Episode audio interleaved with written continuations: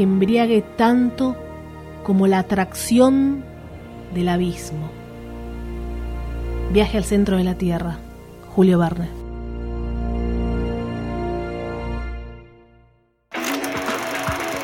Bienvenidos a Meta Radio. El séptimo arte analizado. Vemos todo y tenemos opiniones. Con Fer Casals, Valeria Massimino y Pato Paludi.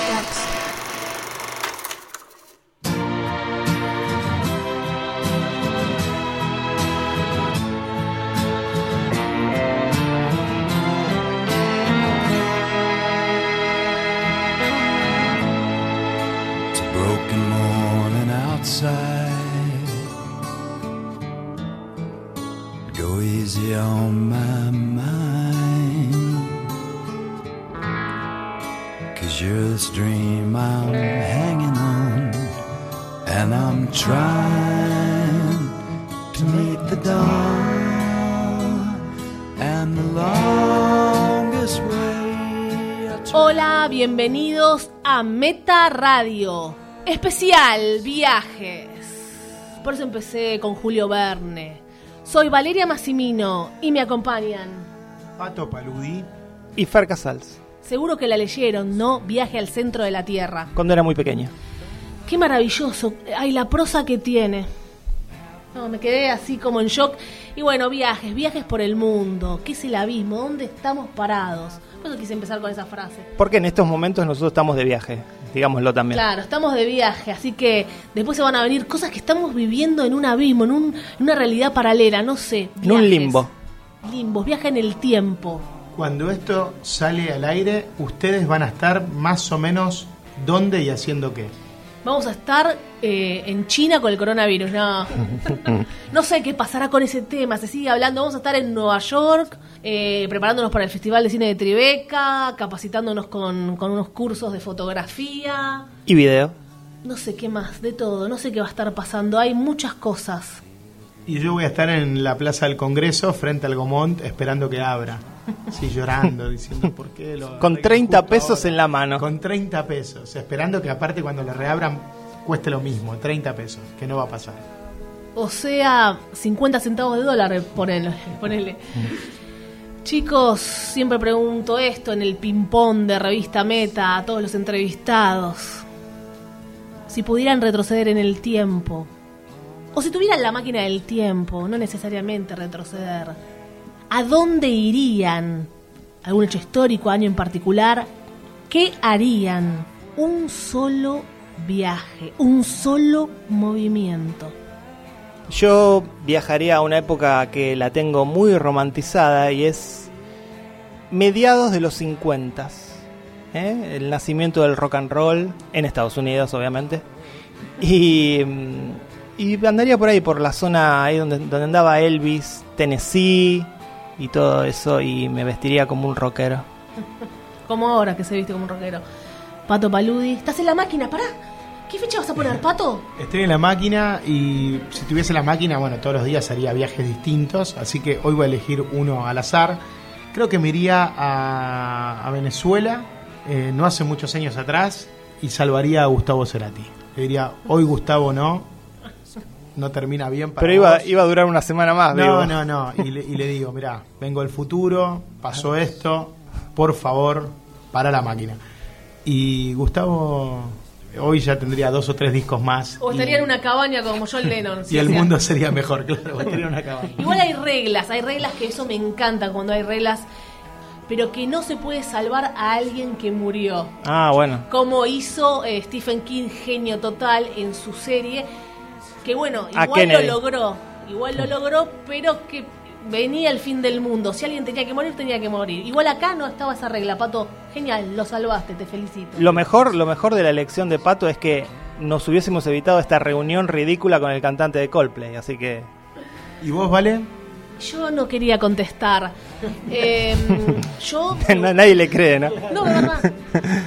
Me encanta el tema, los, los viajes en el tiempo, eso no sé, es algo que me apasiona. Muchas cosas que yo escribí se basan en eso, en gente que juega con el tiempo, escalofriante. Me gustaría un parpadeo al futuro, pero dicen que quien quiere ver un poco el futuro Es la cara de pato como me mira. Es como aliado de Lucifer. No se puede saber el futuro. Lucifer, que no- demonio. ¿Crees en el diablo vos? Sí. Ah, bueno. Es como mm, que si vos tratás de ver eso es terrible. Entonces crees en Dios. No sé, chicos. Hay algo, como dice la gente. Algo hay, algo hay. Yo cuando dijo quiero ver el futuro, dije capaz que Vale está sospechando una chica que se llama Luz, entonces quiere ver algo de Luz y Fer en Claro. el futuro, a ver si realmente. Ah, mira qué lindo, Pero no, pato ¿no? romántico. Bueno, quería ver, es un parpadeo, pero bueno, no quiero ir al futuro porque puedo ser como. Entonces me iría muy, muy, muy, muy al pasado y me iría a la época de Cristo. ¿Existió? ¿Lo crucificaron? Mm. De nuevo con Dios. Lo cruci- eh, ¿O es todo mentira? ¿Qué pasó? ¿Crucificaban a la gente? Yo estaría ahí con una manta, con un balde de agua, ahí mirando todo. Historias folclóricas. Claro. Un toque y después vuelvo. Porque me da miedo esa época, chicos. Venís y tirás todos los crucifijos que tenés. No tengo crucifijos. ¿Te imaginas que estás ahí esperando y ves un ladrón y vos decís, ¿cuándo lo crucifican? Y eh, la gente no sabe bien, entonces vos le decís, no, se arma una cruz, se lo cuelga. Le das la idea. das la idea. y, y la religión le das todo un origen vos. Claro. Valeria. ¿Y si Vale yo- Judas. Y si yo estoy caminando por allí y me dicen, Valeria, me doy vuelta, ¿viniste a echar un vistazo acá? Sí, soy yo. Volví a la máquina. ¿Quién sería el que me habla? Alguien adentro de tu cabeza, sin duda. No me lo creerían. Qué genialidad, chicos. Estoy. César, ¿dónde te vas? ¿Dónde te vas? A Las Vegas otra vez. Bueno chicos, eh, ¿por qué elegimos viaje? Porque viajamos a veces. A veces, a veces el viaje es, es interno. ¿Han, tendi- han tenido viajes internos? Son muy fuertes, muy peligrosos, chicos. Sí, sí, he tenido viajes internos. Es interesante que la consigna del especial es viajes y cada uno eligió Claro. una película pero que plantea viajes de, de distintas formas, ¿no? O viajes en el tiempo, o viajes internos, o viajes reales de un, de un lugar a otro. Eh, y- Tratamos de ser originales. No sé si lo logramos. Y así, hablando de, de- de nuestros viajes, ¿cuál es el viaje que más les gusta a ustedes que han hecho? Ustedes han viajado mucho más que yo, así que me imagino que tienen un, un lugar en especial. Bueno, yo, eh, yo empecé a viajar más de grande, la economía, ¿no? Pero sí, yo siempre me quedo con la primera vez que pisé Nueva York. Por ahí también no fui a muchos lugares, fui a, eh, a- París, pero no son contados, Brasil, típico. Eh, Latinoamérica siempre para nosotros es más típico que irse a Europa. A Canadá me hubiera gustado, pero el primer viaje que yo piso Nueva York en el año 2016 superó lo que yo pensaba, eh, superó lo que yo creía, lo que uno vino viendo en las películas desde chico, sí es así, y aparte es un poco más en ese aspecto, ¿no? De entretenimiento. No vamos a empezar a hablar del sistema de salud Trump, pues, eh, estábamos hablando, y yo no lo podía creer que estaba ahí con otro idioma, así que ese sí, por ahora, tampoco otro país, la India, ¿viste? Pero bueno. Sí, en mi caso también. Es, es- es más simple, digamos. Cualquier viaje a Nueva York es el mejor viaje que vas a hacer. E- Eso es lo que creo. Es, es la mejor ciudad.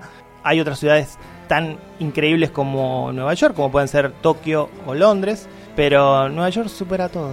¿Quién dijo a Winograd? Dice Nueva York. Lo único, ¿verdad? que en los ping pong siempre responde Nueva York. Pero bueno, para el que le gusta el arte, así, por ahí otra gente dice, no, yo quiero algo paradisíaco. Y, y entiendo a esa persona que quiere estar en Noruega, que yo también alguna vez voy a querer estar en Noruega, en una cabaña, viendo como todo es perfecto. No, la- además hay mucha gente que le gusta la playa. A mí no me gusta, por o ejemplo. playa, entonces- son etapas de la vida. En esta etapa no puedo estar tirada en una playa. No, no me relajo. Estoy en una etapa de ciudad, de arte. No sé, por ahí a los 60 años sí quiero estar en una cabaña viendo cómo nieva afuera.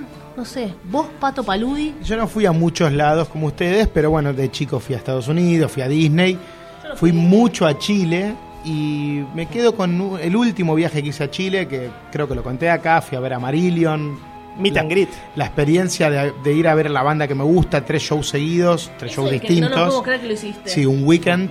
y Yo encima... sé que Pato se atrevió, porque Pato Sí. siempre le cuesta hacer cosas. Y yo creo que encima el, el premio por, ha- por haberme atrevido a hacer ese viaje fue ganar el meet and greet y conocer a la banda. Pero aparte, eh, estaba como en una vorágine de, de- de- de aventura y me fui al sur de Chile. Me tomé un avión, me fui al sur. Increíble, hizo pato. ¿Se acuerdan que hace unas semanas hablamos de la película Araña de Andrés Gut? Y todo fue por ese director, por Andrés Gut, que dirigió una película que se llama Historias de Fútbol. Uno de los Ah. segmentos se llama... Venías bien, ¿eh? No, no. Ya uno- me cierra todo lo del programa anterior. Uno de los segmentos de historias de fútbol transcurre en Chiloé y me pareció tan espectacular esa geografía que yo quería conocer Chiloé. Así que me fui al sur, me tomé el avión y, y eso, Castro, Ancud, todos esos pueblos que conocí. Es una belleza Chile. No, no, una belleza. El sur, que ya no es continental, ya son islas. Tenés que subir, el micro sube un ferry que te cruza isla por isla. Hermoso viaje y bueno, ese Y Valparaíso. también Eso lugar maravilloso maravilloso. No, también tiene esa cosa histórica es como San Telmo pero con playa y sí es, es hermoso es, una, es, es la ciudad más linda que conozco pero no el viaje al sur de Chile fue fantástico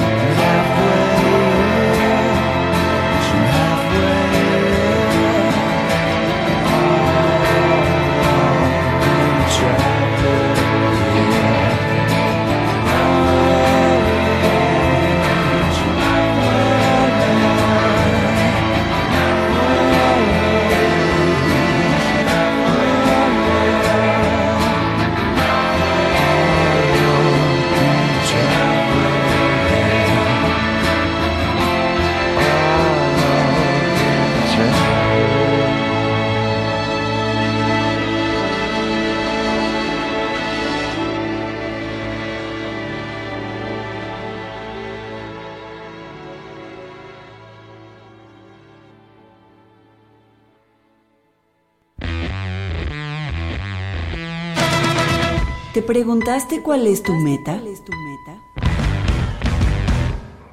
¿Quién va a empezar, chicos, con su viaje?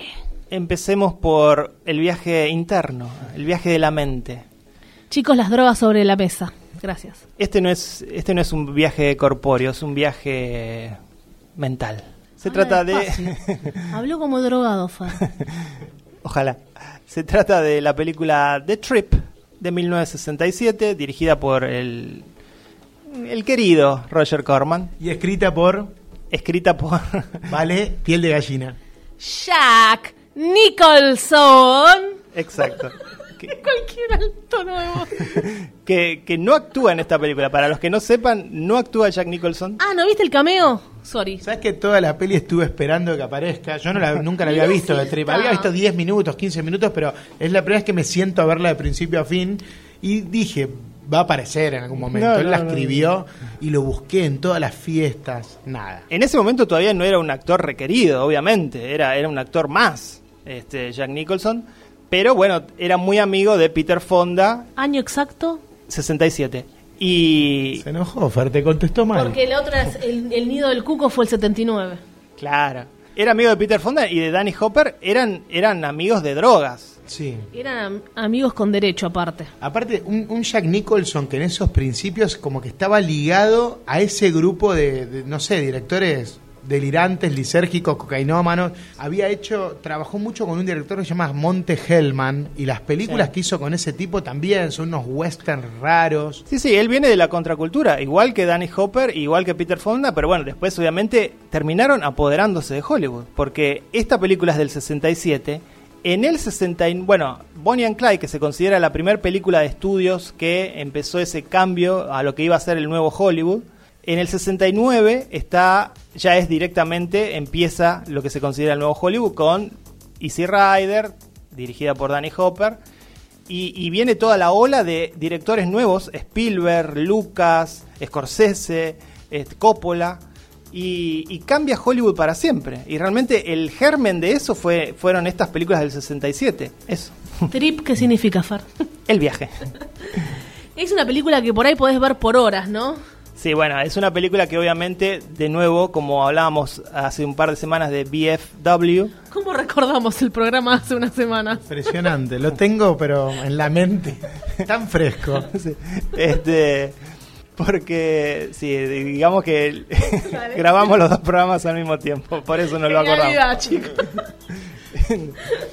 y como decíamos de BFW, es una película que funciona también en- no solo si uno está drogado, sino en, en comunidad, ¿no? Este, entendiendo el chiste, entendiendo la, la gracia que supone ver todas estas imágenes psicodélicas, subgénero, film psicodélico, en algún momento... Momento. en algún momento también en Hollywood le decían eh, Dope Pictures, un, un término horrible. Dop de, de estar eh, drogado. No, no, de así. dope es de, de droga.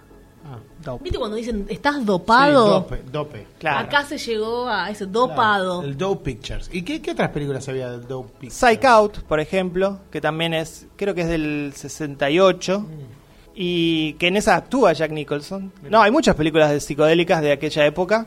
Eh, El guion no, no, no, no está muy inspirado. no, no, ahora, ahora, voy, a, ahora voy a eso. ¿Hacer la sinopsis? Déjame, déjame mencionar también en esa época estaba eh, lo que fue la primera película de Warhol, de Blue Movie. Mm. Y en el 70 iba a llegar el topo de Jodorowsky, o sea, de Europa también venía. Esa rompió todo, chicos. De Europa obviamente también venía toda una camada de, de cineastas que estaban intentando otras cosas, experimentando. Sí, como decías Pato, el guion no es gran cosa, es muy simple, muy sencilla la historia. Peter Fonda es un director de cine publicitario que está divorciándose de su esposa, siente como una especie, suponemos, realmente suponemos, que como una especie de crisis al- artística, ¿no? Al sentirse que está haciendo películas comerciales, publicidades. Y bueno, va a la casa de su amigo y decide hacer su primer viaje de LSD. Y como todos sabemos, eso implica una serie de cosas que le van a pasar por su mente. Él dice para encontrarme. Bueno, toda la película es el viaje. Es un día. ¿Te dura 24 horas?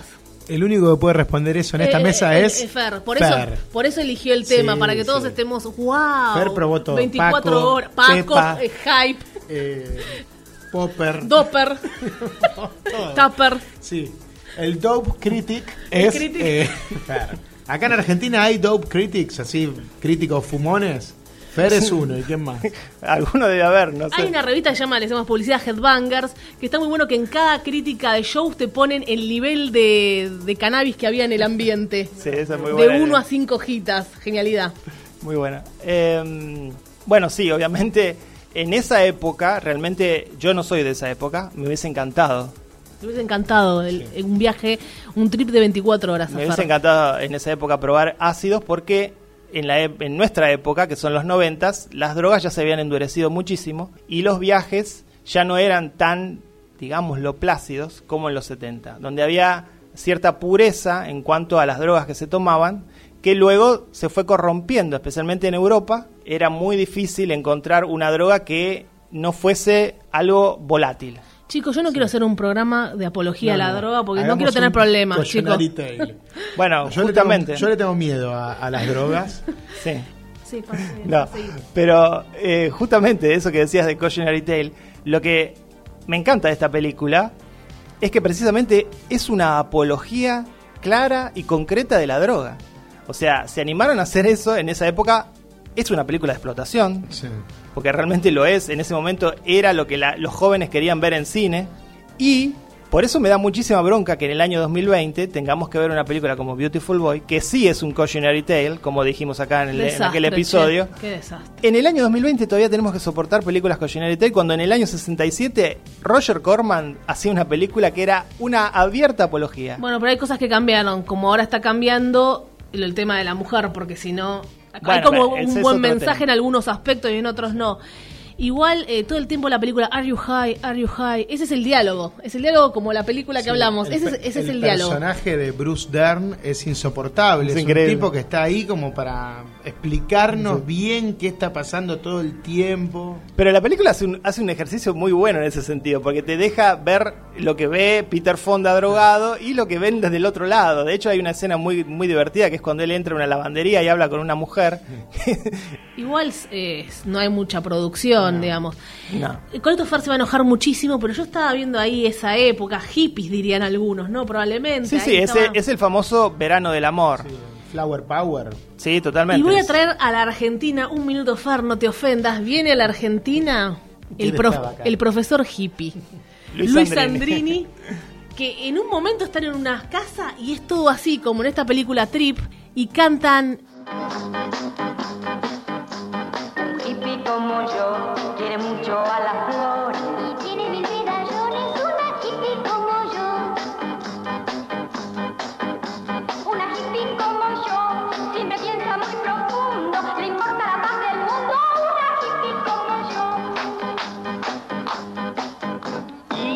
Y mucho pelo, barba larga sin patilla, un collar y zapatilla y la ropa de color. Y pelo, mucho pelo, barba larga, sin patillas, un collar y zapatillas y la ropa de color. Un hippie como yo, siempre viste muy extraño, evita tomar un baño. Un hippie como yo. Sandrini cantando. Es impresionante Soledad Silveira y se reía de lo que era un hippie. Decía, y pelo, mucho pelo, barba larga y patillas, un collar y zapatillas y la ropa de color. Claro, bueno. Obviamente ¿Se en el. acuerda la canción? Yo la veía con mi abuela y después Paco Camorra. Pero esto la gente me van a amar y odiar. En el mundo de Luis Andrini no existían las drogas con los No, hippies. eran todos alumnos de 80 años cada uno. No sé por qué eran todos tan viejos los alumnos. No se drogaban. Y había una, una vez, Soledad Silveira, no sé si había quedado embarazada, fue terrible, no sé cómo terminó. En la eso. película o en la vida real.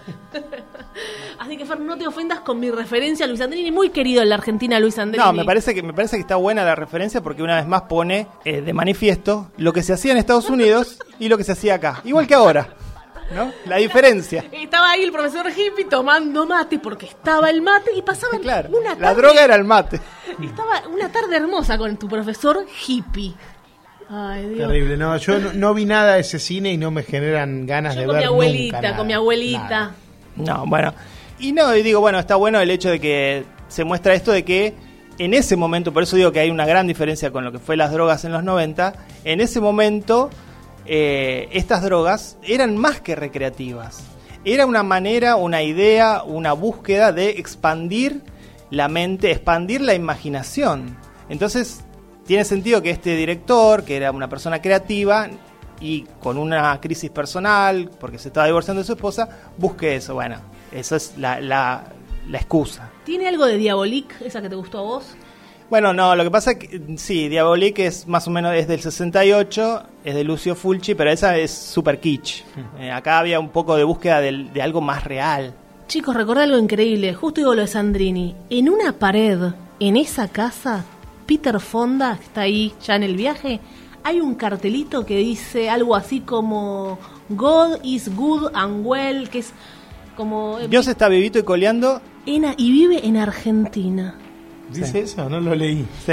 Yo, a los gritos... Captura de pantalla ya. Sí, lo vamos- Por A los gritos frizando la imagen. Jack ¿A, Nicholson. Eso- a quién era el mensaje? No, bueno, lo que pasa es que en ese momento, en ese momento era una frase muy común en la cultura popular decir que Hitler estaba vivito y coleando en Argentina. Ah, Y entonces ellos, puede.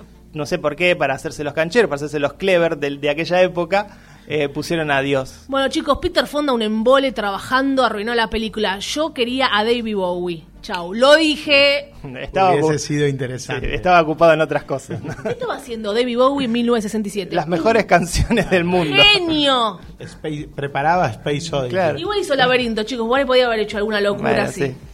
Bueno, con respecto a la película, bueno, es eso que, que les conté, es una, es una experiencia, verla desde hoy no deja de ser algo, una rareza divertida. El montaje es clever, es ingenioso. Y tiene mucho mérito.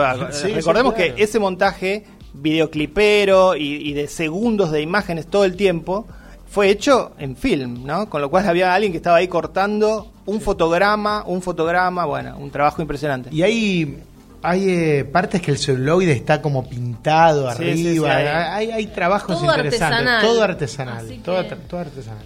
Denny Hopper y bueno, y Susan Stradberg, que es la hija de Lee Stradberg, ¿no? Eh, ni más ni menos. Fer enamorado. Muy. Cuando arranca el personaje de, de- de Bruce Dern, como para explicarle lo que va a pasar, le cita una, una frase de un tema de los Beatles, que a mí me encanta, es mi tema favorito de los Beatles, que es Tomorrow Never. Knows. Y él le dice, Turn off your mind, relax and flow downstream. Hmm. Como que eso es lo que le va a pasar. Apaga tu mente, relájate y flotá. Qué bien Sí. hablas inglés, Pato. Ah, bueno. no. La escena casi sobre el final, ya en la fiesta, que hay una banda tocando en vivo, me, me pareció fantástica. Sí, está muy buena. Bueno, chicos, son 15 minutos de videoclip, que qué Claro, bueno, fantástico. mu- mucho mapping que te decía yo, hay muchas proyecciones, Sí, ¿no? sí, sí. Para, para dar toda esa Que cosa. en ese momento era- era- No, no, eh, me hubiese gustado ver esta película en cine. ¿Alguien la vio? ¿La pudo ver en pantalla grande? No, No, en 1967 Obviamente, no. No, pero alguna retrospectiva. No, la retro- retrospectiva no, no llega a Argentina. Habría que hablar con el Fabio, que acá hay una sala de cine, hay proyector. Chicos, otra es la apología en el Fabio, Sí, paren. The Trip. The Trip, acá en el Leonardo Fabio, me parece que estaría bueno verla. Y que vengan los dealers a la puerta directamente. Eh, Requiem for a Dream les había gustado a ustedes, ya que hablamos de Sí, drogas. claro. No, una pavada. Eh, Bueno, eh, para otro programa. Una película hecha por alguien que nunca tomó drogas. Buah. Quiero un especial de Fer. Fer, se viene un especial de Fer que muchas chicas, bueno, están como con ganas de escuchar ese especial. ¿Chicas? Sí, ¿Solamente? chicas, Sí, sí. solamente un, un pedido de chicas. Parece que quieren analizar eh, a David Lynch en su película, en esa locura Lo que yo quieren no la analizar entendí. a Fer también. Sí. Love Highway. Yo todavía creo que no la entiendo todavía.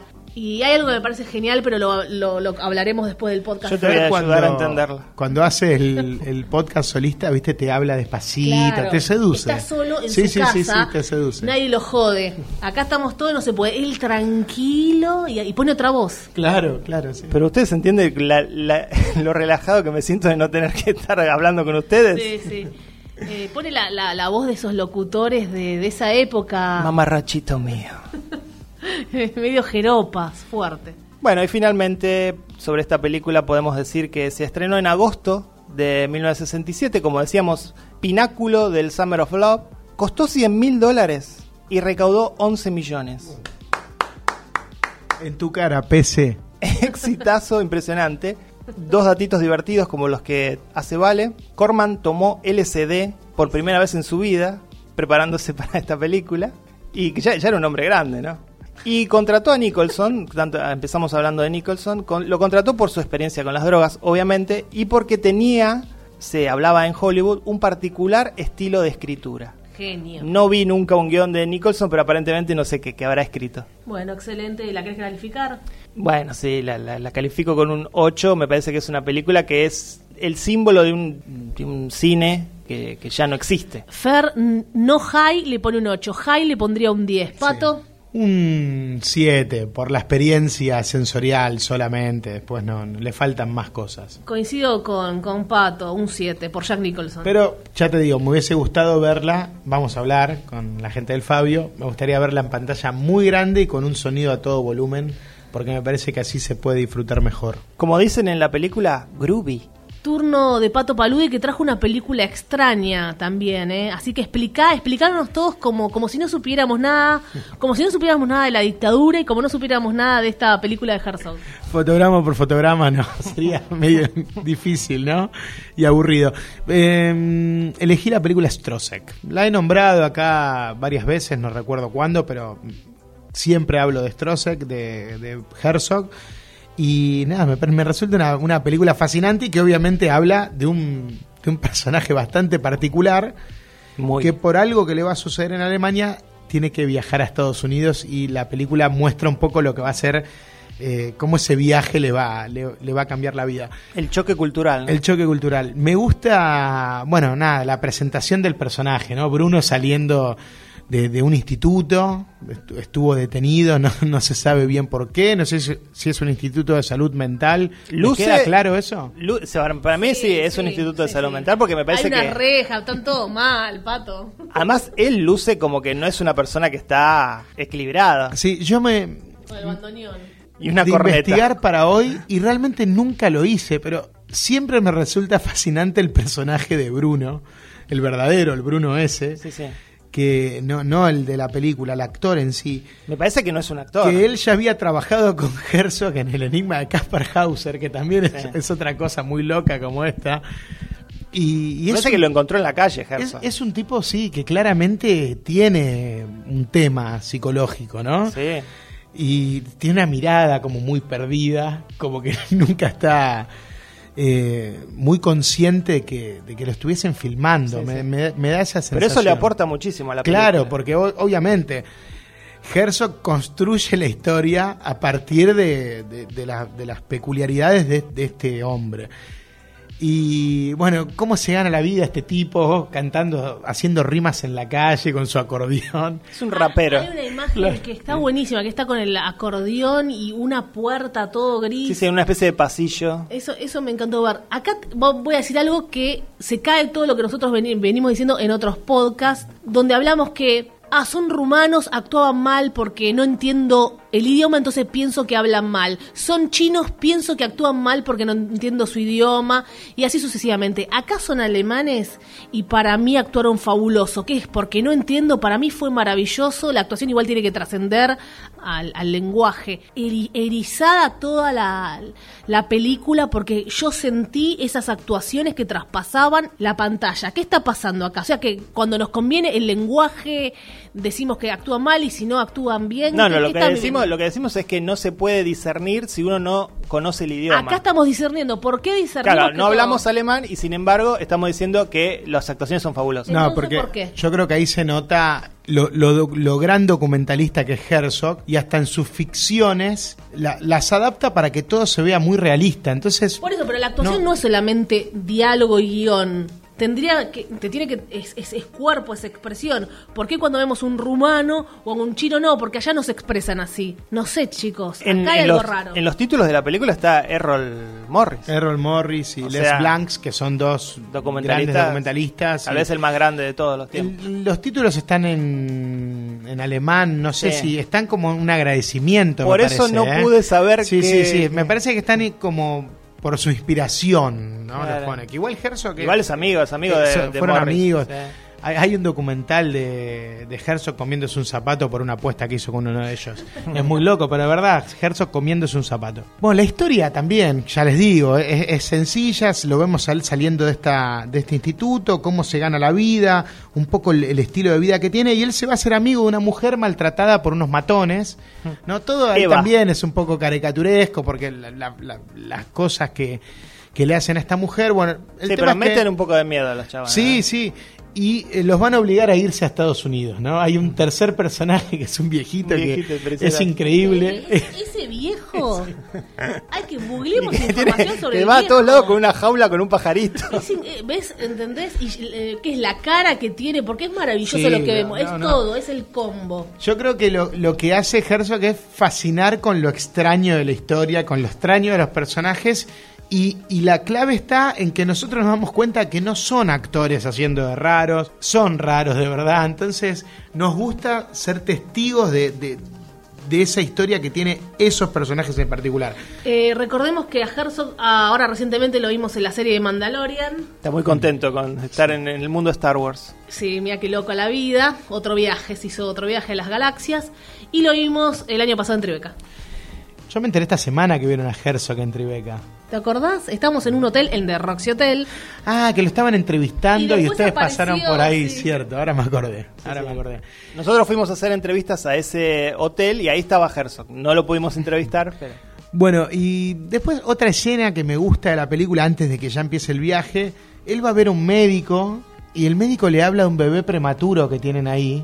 ¿Lo viste al bebé ese chiquito que, Increíble. que se fascina con el reflejo ese de agarre que tiene? Esa escena, que era un bebé real. Es un, no, es un todo bebé es real. real. En Herzog miedo, todo es real. Pero, eh, ¿cómo lo agarraba un bebé? Casi que lo desnuca, ¿eh? Yo temí por el bebé, porque lo agarra de los brazos y, y le, le cae la cabeza. Viste que en general recomiendan que a un bebé hay que agarrarle la cabeza lo primero. Igual, viste, era otra época que, viste, eran to- era todo más bruto. Estaba la silla del parto, que parece un inodoro. Una silla de madera con un agujero. Ahí andada a la luz. Chicos, no sé qué, ustedes componiendo. Y bueno, después empieza el viaje a Wisconsin, ¿no? Finalmente. Llegan primero a Nueva York. El personaje del a la viejito. tienda de las pelucas de los Simpsons, Ah, Wisconsin. claro. No, y primero llegan a Nueva York, es cierto. Están en el Empire State, él hace sonar su corneta, ¿no? Porque eh, Strosek, Bruno, es, es un artista, entonces él está ligado mucho a eso. Y lo que va a hacer la película es mostrar un poco todo lo que pasa con el famoso sueño americano, ¿no? Ellos llegan a Estados Unidos pensando que todo va a ser eh, fácil, todo va a ser un sueño. Va a trabajar de mecánico. Va, va a trabajar de mecánico, ya de mesera, van a tener su casa, va- van, a poder, van a ser felices, obviamente, van a Estados Unidos. Y, y bueno, la película lo que va a ir mostrando es todo lo que pasa, ¿no? Al contrario, cómo van a quedar atrapados en ese sistema y todo el tema del banquero, ¿no? Ese, ba- ese tipo del banco que les vende la casa, después se las va a sacar. Me resulta una película muy particular, muy triste, muy loca, muy loca. Eso es lo que siempre me gustó de, de, de, de Strozek. Y bueno, por eso la quise elegir. O sea, todo, todo me resulta fascinante. Muy buena elección. Sin, sin, eh, sin revelar el faltaba final. un monito, faltaba un monito atrás del viejo. El monito de David Lynch. Claro, y con uno, viste, con las panderetas esas que, no, ¿cómo se llama? Los dos discos que se... Faltaba eso. Y después, bueno, obviamente un gran comentario sobre lo que es eh, vivir en una, en una sociedad de consumo, preso de, de- de- de- de- de rutinas y de un sistema eh, que coarta libertades. En, Y- ese, en esos años, Herzog hacía ese comentario y ahora trabaja para Disney. Todo dicho, ¿no? Es cierto, es cierto.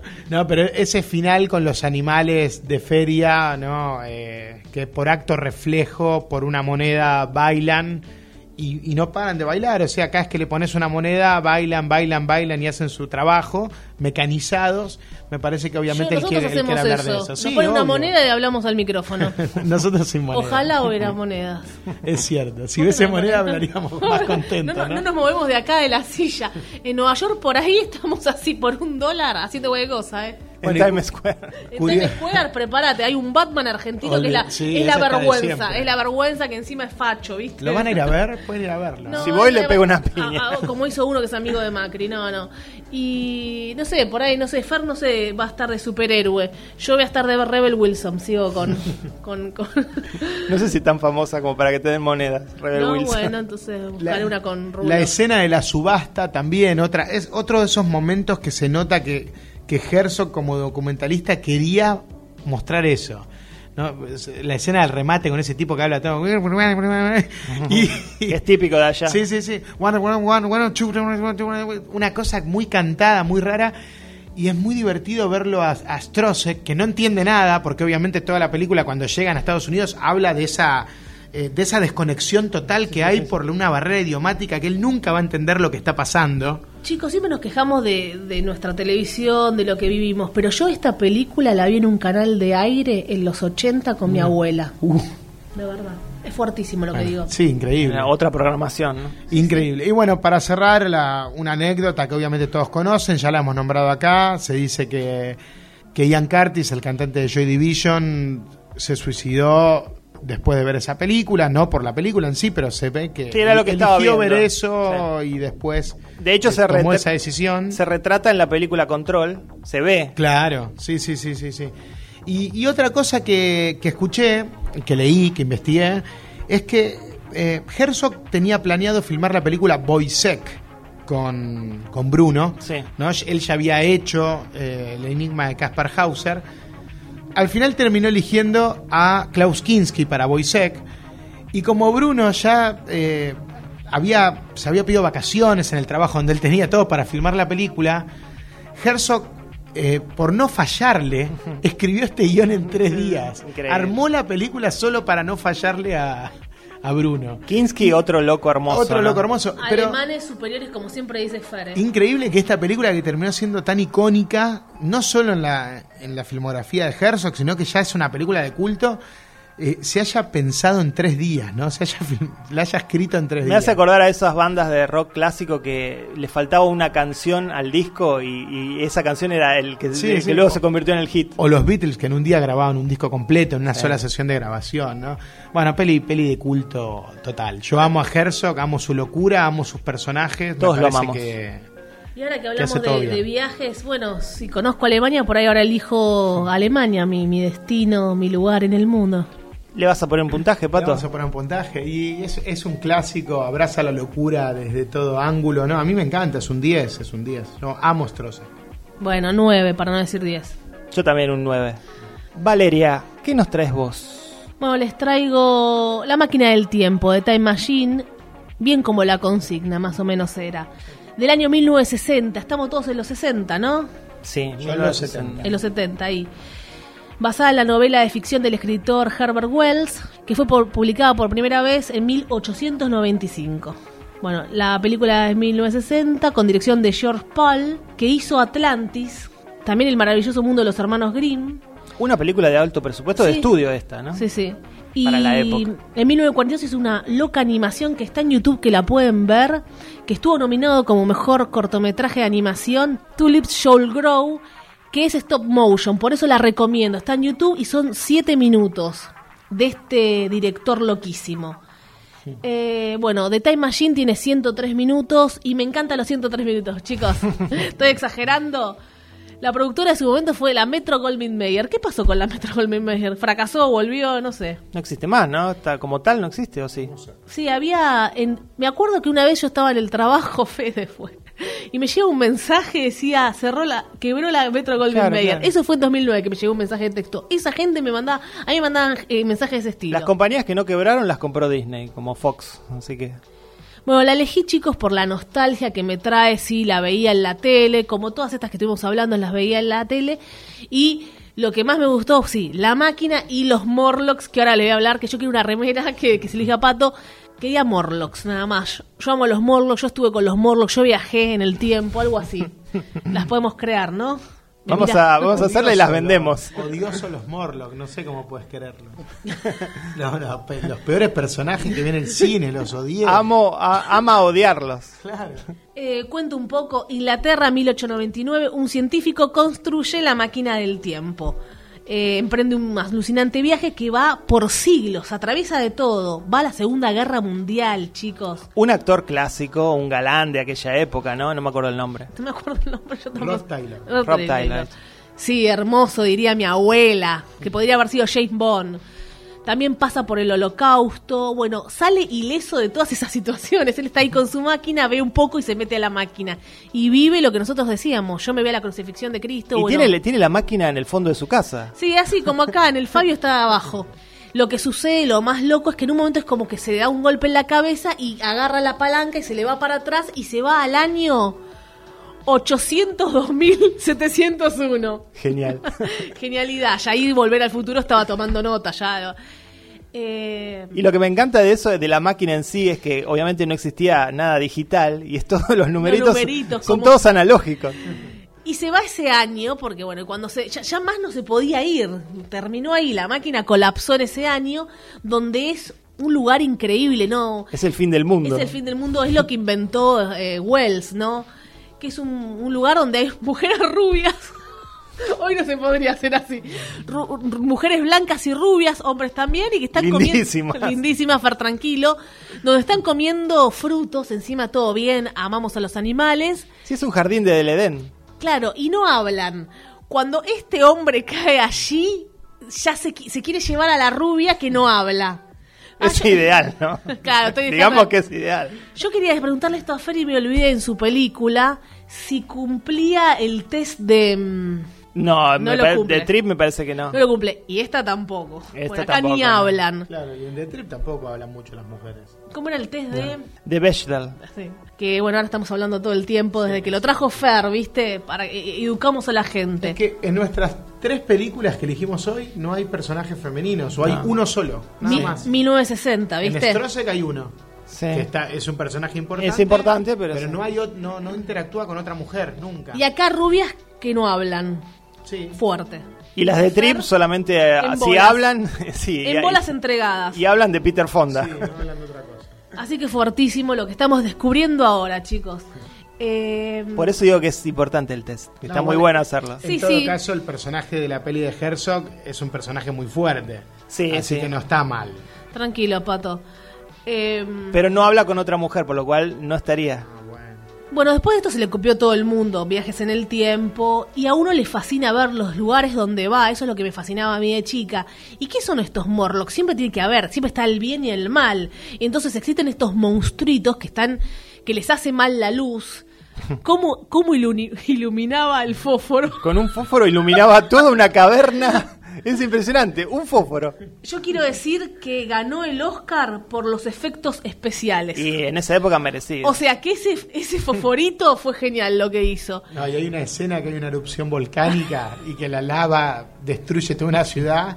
Que bueno, es una maqueta y se nota, pero Se ve la mano del tipo. Todo. En los años 60 la gente iba al cine y se creía todo. No, no hay que juzgarla. No, no la juzgamos, pero a mí igual me siguen pero gustando era los muy Ed Morlocks. Wood, me pareció muy Ed Wood. Al- Y sin embargo, era una película de alto presupuesto de estudio, todo lo contrario de Ed Wood. Chicos, los Morlocks, estas criaturas que están dentro de una caverna, eh, está- son hombres, maquillaje, pintados, no es CGI, entonces está muy bien hecho. Gordos. Al- gordos. Alguno puede ser, no sé si se acuerdan, un programa genialidad lo que voy a decir, me muero.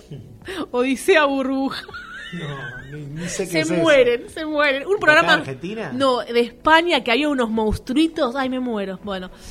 Algunos- Solamente vos lo conoces, ¿eh? No, se- Odisea burbuja. se- no, no, te morís, te morís. Googleen, oyentes. Y, y los Morlocks eran, eran malos porque sí. sí.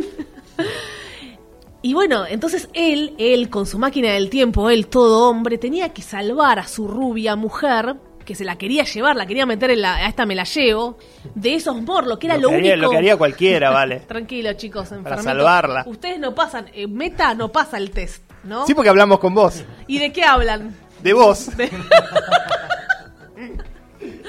Todo el tiempo. Sí, si no es de vos, es de pato. De Fer nadie. No, ay, Eh, no, pobre, la víctima, hoy es la víctima. Hoy es la víctima, pero por lo menos hace eh, programas eh, solistas, que son un éxito. Entonces, bueno, están los morlos, que es genialidad, y yo también pasaba un hermoso momento con mi abuela. Yo pasaba muchas tardes con mi abuela, momento lágrimas, viendo películas. Y mi abuela ese no le prestaba mucha atención y así me decía, saca si es de monstruos. Y yo, no, abuela, está buenísima esta parte. Y, y no, y me, y me decía, sacalo, y yo la hacía ver esas cosas. Y ella me decía, a mí me gusta nada más cuando está en la parte de las chicas comiendo fruta, que no pasaba nada. Y yo ahí to- tomaba mate, mate, mate, pato. ¿Viste? Es una película argentina con mi abuela para hacerle com- compañía de... De, de la peli de Herzog. ¿Qué dijo? Eh, recuerdo que le gustaba cómo tocaba. no entendió nada mi abuela, Nadie pero le gustaba nada. viendo ese personaje así le- y las dos mirando sin entender nada. Y otra que veíamos con mi abuela era Marnie la ladrona, nos encantaba. Muy bueno. Yo hoy quisiera robar como robaba Mar, que se ponía una capa y te afanaba así. Hoy acá te, te, dan machetazo, la, la, la teaser, ¿cómo es la, la, la pistola? Te ponen la teaser, sí.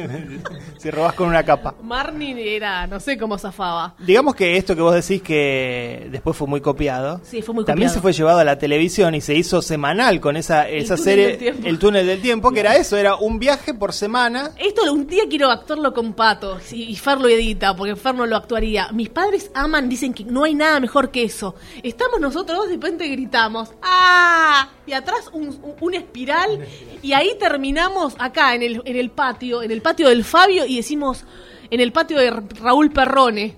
Y ya estamos en 1940 y era cualquier cosa, Sí, pero era con eso cosa. hacían un mundo.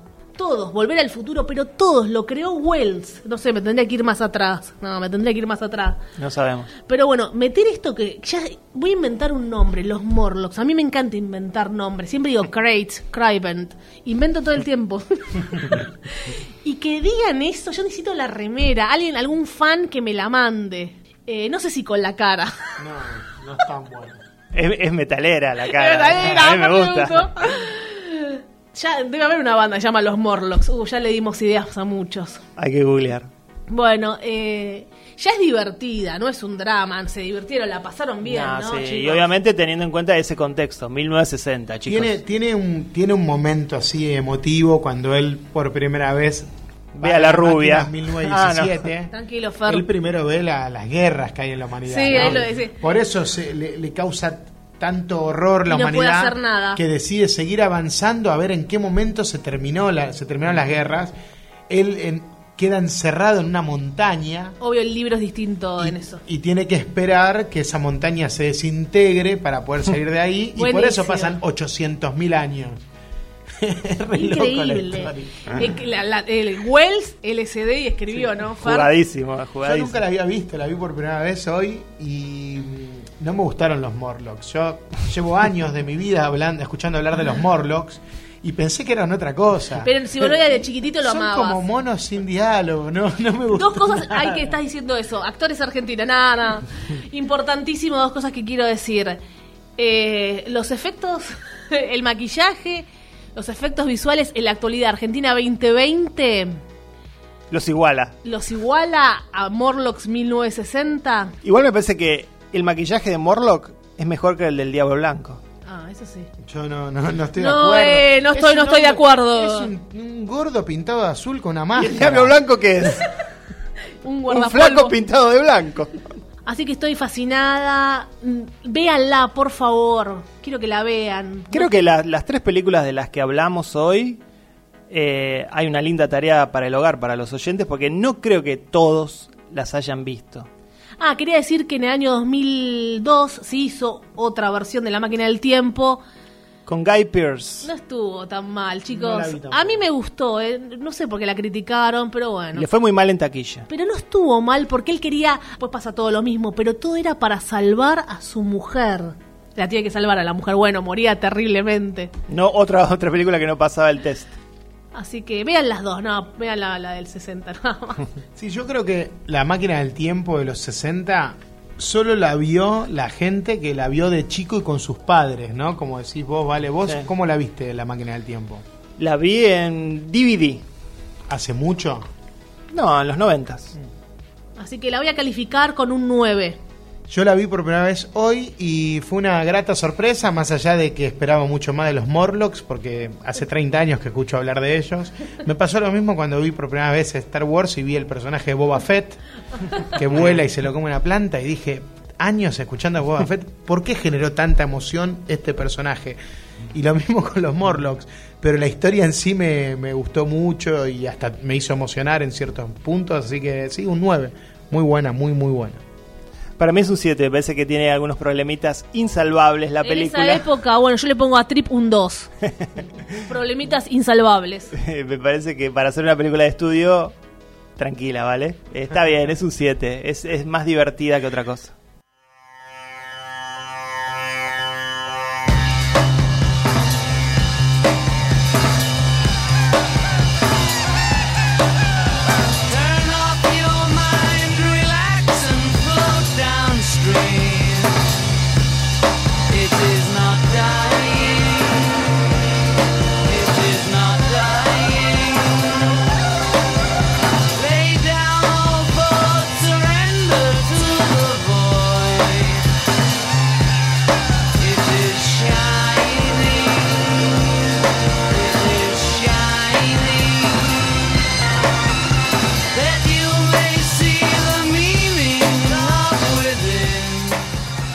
Acá llegamos con los viajes, viajes internos, viajes en el tiempo, viajes a lugares, deseos. En una encuesta que se hizo en la Universidad de Massachusetts, porque tú ya sé, no sé por qué en la Universidad de Massachusetts, el 85% de las personas dijo que lo que más quiere en la vida es viajar. Fuerte. Hasta acá llegamos con Meta Radio, especial viajes. Soy Valeria Karina Morlock Massimino. Yo soy Pato Paludí. Y yo soy Fer Casals. Saludamos a César Torres que volvió al estudio con cara de loco. En su máquina del tiempo. Sí, durante la hora que grabamos esto, desapareció y ahora volvió con la remera rota. ¿Dónde estuviste? ¿Dónde estuvo? Ahora abrimos la ventana y está Avellaneda en llamas. Chao.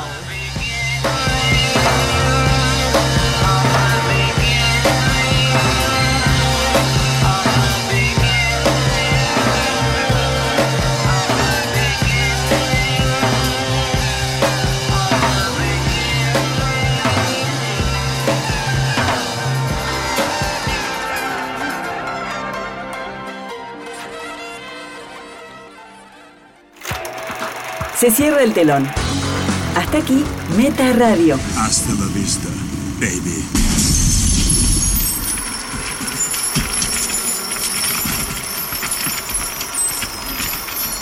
Este programa fue grabado en Radio A, en el edificio municipal Leonardo Fabio.